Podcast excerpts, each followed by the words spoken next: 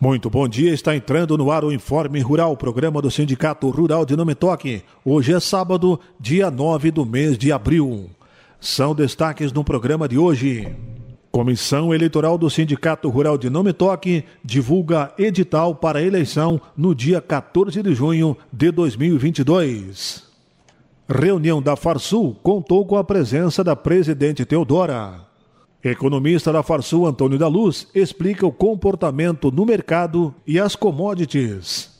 Presidente Teodora participa no Palácio Piratini de posse do novo secretário estadual da Agricultura.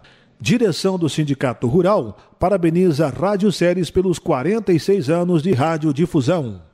E as informações do Sistema Farsul em Campo também são destaques aqui no Informe Rural.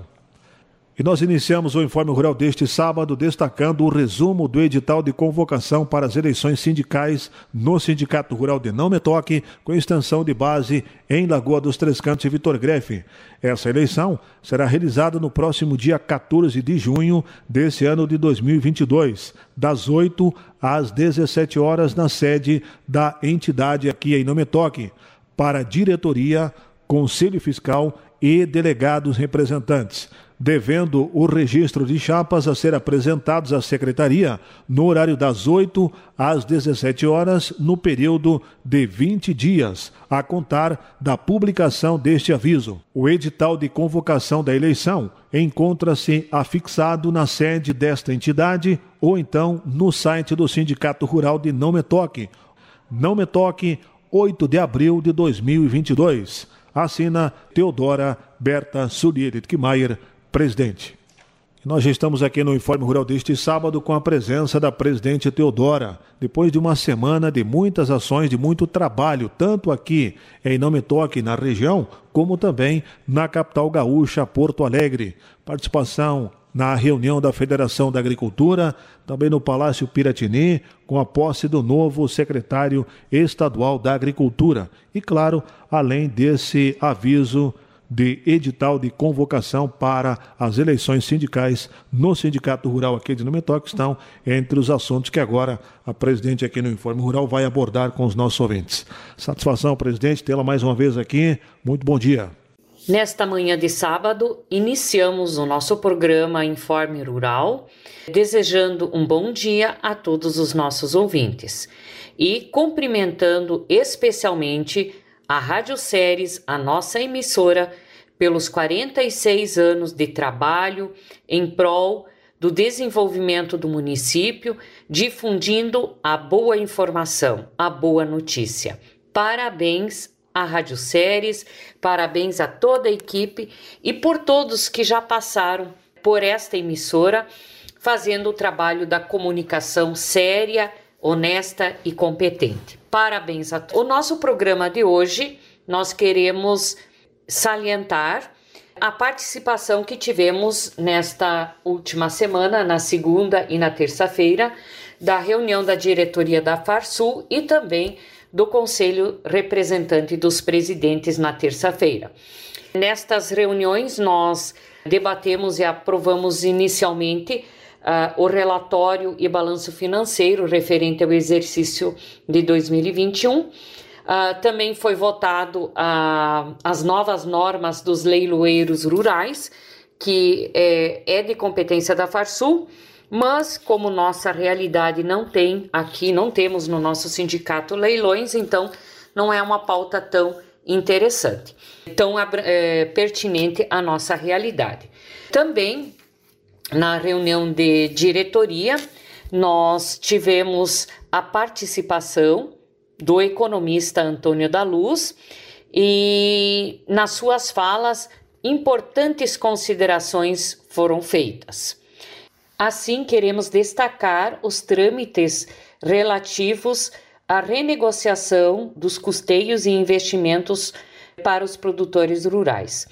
Como já divulgado na semana retrasada, então foi publicada a medida provisória que disponibilizou 1,2 bilhões para o rebate da agricultura familiar, o que vai contemplar um grande percentual dos produtores familiares. E conforme foi divulgado na Expo Direto Cotrijal, foi encaminhado para o Congresso Nacional o PLN, o Projeto de Lei Nacional, que vai disponibilizar recursos e que pretende disponibilizar recursos para o atual Plano Safra e para o próximo Plano Safra.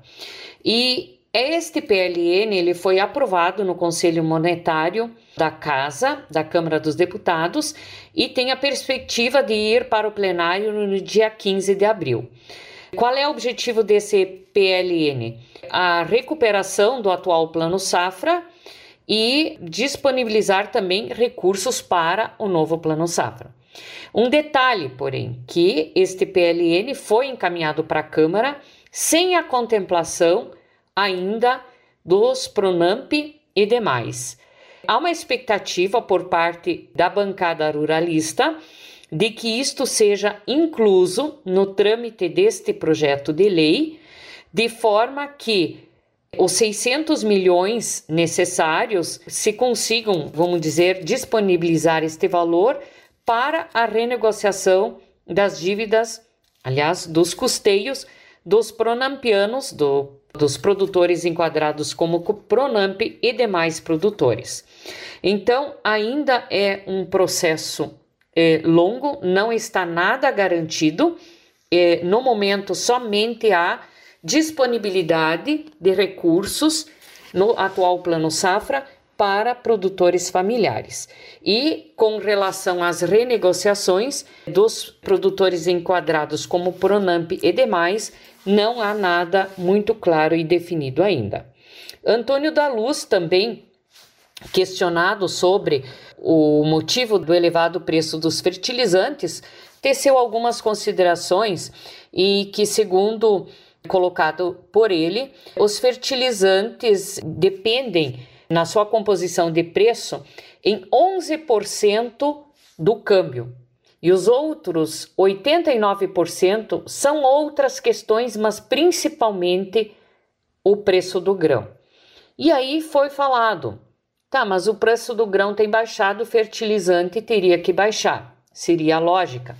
Porém, hoje, com a questão da guerra, né, e de todo essa, esse cenário, inclusive com relação à China, não há disponibilidade do fertilizante e, portanto, o preço permanece elevado.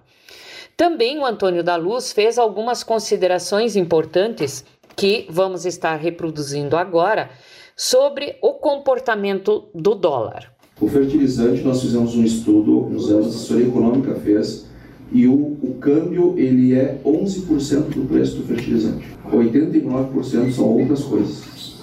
A principal coisa do preço do fertilizante se chama preço dos grãos sobe o preço dos grãos, eles sobem os preços independente de oferta e demanda de fertilizante. Enquanto nós fizermos relação de troca, fazer cálculo de relação de troca, absurdo. Só para vocês terem uma ideia, janeiro você vendia 10 sacos de soja e comprava uma tonelada de cloreto de potássio e vendia praticamente 12 sacos, comprava MAP Hoje essa relação se inverteu, ela foi para 30 sacos por hectare, é isso aí. quando não chegou a 35 sacos por hectare. É, deixa eu só completar o dólar, então, só para. Pra... Eu tenho uma informação nova. O, o, dólar, o que está acontecendo com o dólar é o seguinte: são três motivos para a taxa de câmbio estar caindo.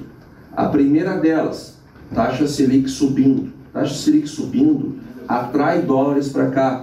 Nós estávamos com uma Selic de 2%, 2% já está em 11,75 indo para 12,75 na próxima reunião. Mas Antônio, mas se o cara vem com uma taxa de Selic de 12% e ele estava com um câmbio de 5,20, de repente toma, ele, ele, ele perde tudo. Não, mas ele faz red, né? Ele entra redeado. Mas o, o, o, o, o que acontece é o seguinte, é, mas, mas não deixa de ter, tá? porque tem custo de hedge também, só, só só tem um ponto, tem um ponto. Mas dependendo do movimento, vale muito a pena. E o pessoal sabe né, que, que a Selic é Selic, agora câmbio. Então, aumentar o juro atrai dólar para o Brasil. Ponto número um. Ponto número dois. Só que a gente já sabia que a Selic ia subir e o câmbio continuava alto, né? Ou seja, é um fator importante, mas ele não é suficiente. Ele é, é importante, mas não é suficiente. Veio o segundo fator, melhora do lado fiscal. O Brasil está com uma situação fiscal muito, muito grave, todos nós sabemos. Né? Altamente endividado, etc, etc.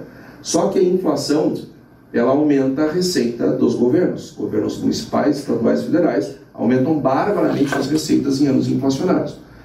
Em novembro, a perspectiva de déficit primário para o Brasil em 2022 era 1,2% do PIB. 1,2%. Semana passada, no Copom, já estava em 0,50%. Ou seja, o déficit já caiu para menos da metade. E existem muitas pessoas, eu ainda não estou nesse grupo, mas existem muitas, muitos colegas economistas que acreditam que a gente fecha no zero esse ano. Se nós fecharmos no zero esse ano, poxa vida, não vamos fazer superávit, não vamos ter déficit, desde o tempo da Dilma a gente faz déficit. Isso é uma melhora substancial no lado fiscal do Brasil. Essa melhora desde novembro vem acontecendo e o câmbio estava lá impacto no 5,70. Mas já começa a fragilizar. É o juro, é o, é, é o fiscal, ele já ficou mais frágil. Quando estoura a guerra, aquele dinheiro que estava naquela região foi para outros mercados. Quantos mercados no mundo têm a seriedade que o Brasil tem, paga as contas como a gente paga, e, e que tinha um monte de oportunidade na Bolsa, como tem no Brasil, e, e com uma, um aumento de taxa de juros absurdo, como nós estamos vendo agora. Veio muito dinheiro. Esse dinheiro da Rússia lá, da Ucrânia, que estava lá, veio muito, mas, é, mas é, é, é muito dinheiro que veio para cá. E aí nós vemos a bolsa, as bolsas do mundo inteiro caíam e Bovespa segue subindo. 120 mil pontos. É, é, acho até que já passou 120. E, e então o que acontece? Só que estava em 100, né? Quando começou o movimento. Então a bolsa já aumentou é, é, tranquilamente mais de 20% é, em questão de semanas. Então isto, isto fez a taxa de câmbio cair. Né? O, o real ganhou valor por conta da melhora do lado fiscal, por conta do aumento do juro e pelo monte de dinheiro que veio para cá. Bom, é, o que, que, vai acontecer daqui para frente? Eu não sei. Eu sei que em junho do ano passado, vocês devem lembrar, junho do ano passado, não faz nenhum ano, o câmbio bateu 4,90. E tinha gente que dizia para 4,70. Nós assistimos uma palestra do Ricardo Amorim, ele dizia que ia para 4,50. Aquela palestra franqueada pela CNA. O Alexandre Mendonça também falou que o câmbio ia para 4,50. Voltou para 5,70. Nós temos eleições. Né? Então, o que, que vai acontecer? Não sei. Acho que vai depender muito do cenário eleitoral.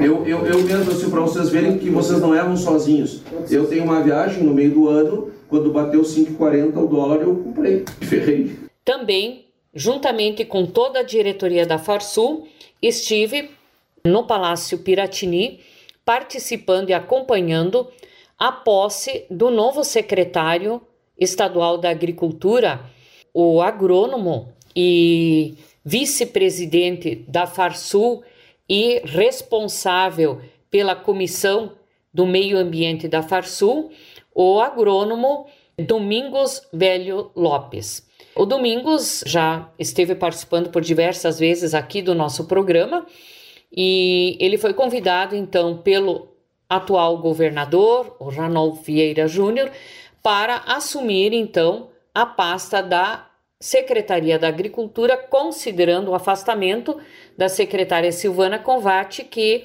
está concorrendo uh, novamente uma cadeira na Assembleia Legislativa do Estado do Rio Grande do Sul.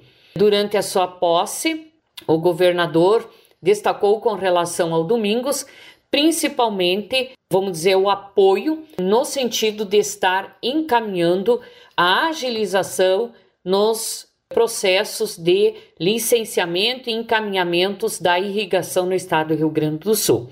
Então, uma das grandes metas do novo secretário da Agricultura é justamente destravar a questão da irrigação no nosso estado. O período de mandato né, é curto, né, até o final do ano, e logicamente muitos entraves são, são perceptíveis, né? E vamos dizer, a jornada vai ser longa, né? A jornada vai exigir muito desembaraço por parte do novo secretário, mas ele tem uma perspicácia muito grande, ele tem uma capacidade para o diálogo e com certeza fará uma gestão bem importante. Nós também queremos, com relação ao nosso sindicato, divulgar, como já foi anunciado aqui pelo Antônio Sadi, o nosso edital convocando o processo eleitoral para a nova diretoria do nosso sindicato rural, que vai acontecer então no dia 14 de junho. Então, o edital que dá abertura ao processo tem várias etapas e o processo eletivo acontece efetivamente no dia 14 de junho deste ano e a posse no dia 9 de julho. Assim sendo estas nossas principais informações para o programa de hoje, nós queremos novamente cumprimentar as séries, a nossa rádio séries pelos 46 anos de existência e desejar a todos os nossos ouvintes um bom dia, um bom final de semana. Muito obrigado. Esta então a presidente Teodora relatando assim os assuntos dessa reunião importante em Porto Alegre, reunião da Federação da Agricultura. Vamos agora com as informações do Sistema Farsul em Campo. Está no ar o programa Sistema Farsul em Campo. Sistema Farsul e produtores. Sindicalismo forte. Essa edição começa com os seguintes destaques. Conselho de Representantes da Farsul aprova por unanimidade balanço do exercício 2021. Notícias.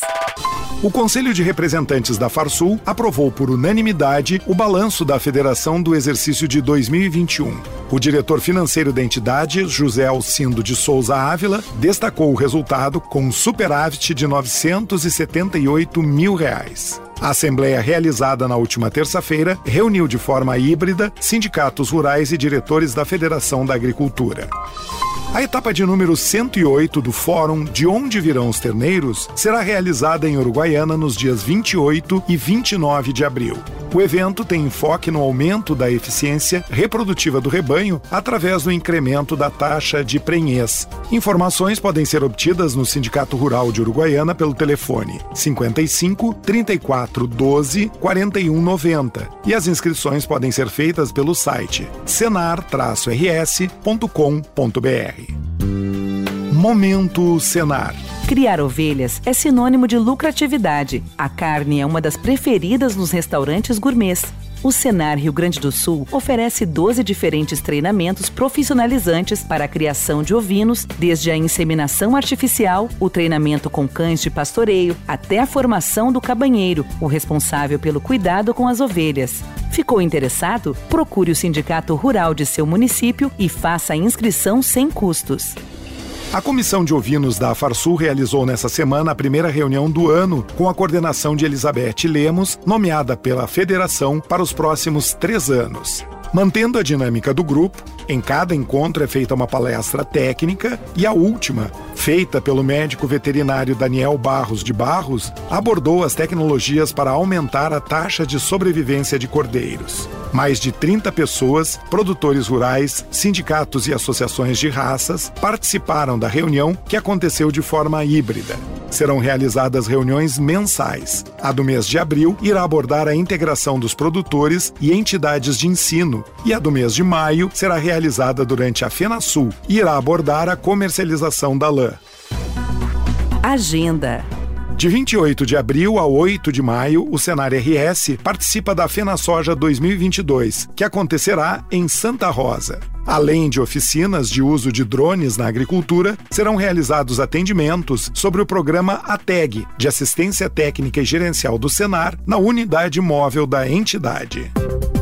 Termina aqui mais uma edição do programa Sistema Farsul em Campo. Até a semana que vem. E nós também vamos ficando por aqui com o Informe Rural de hoje. Bom final de semana e até sábado que vem.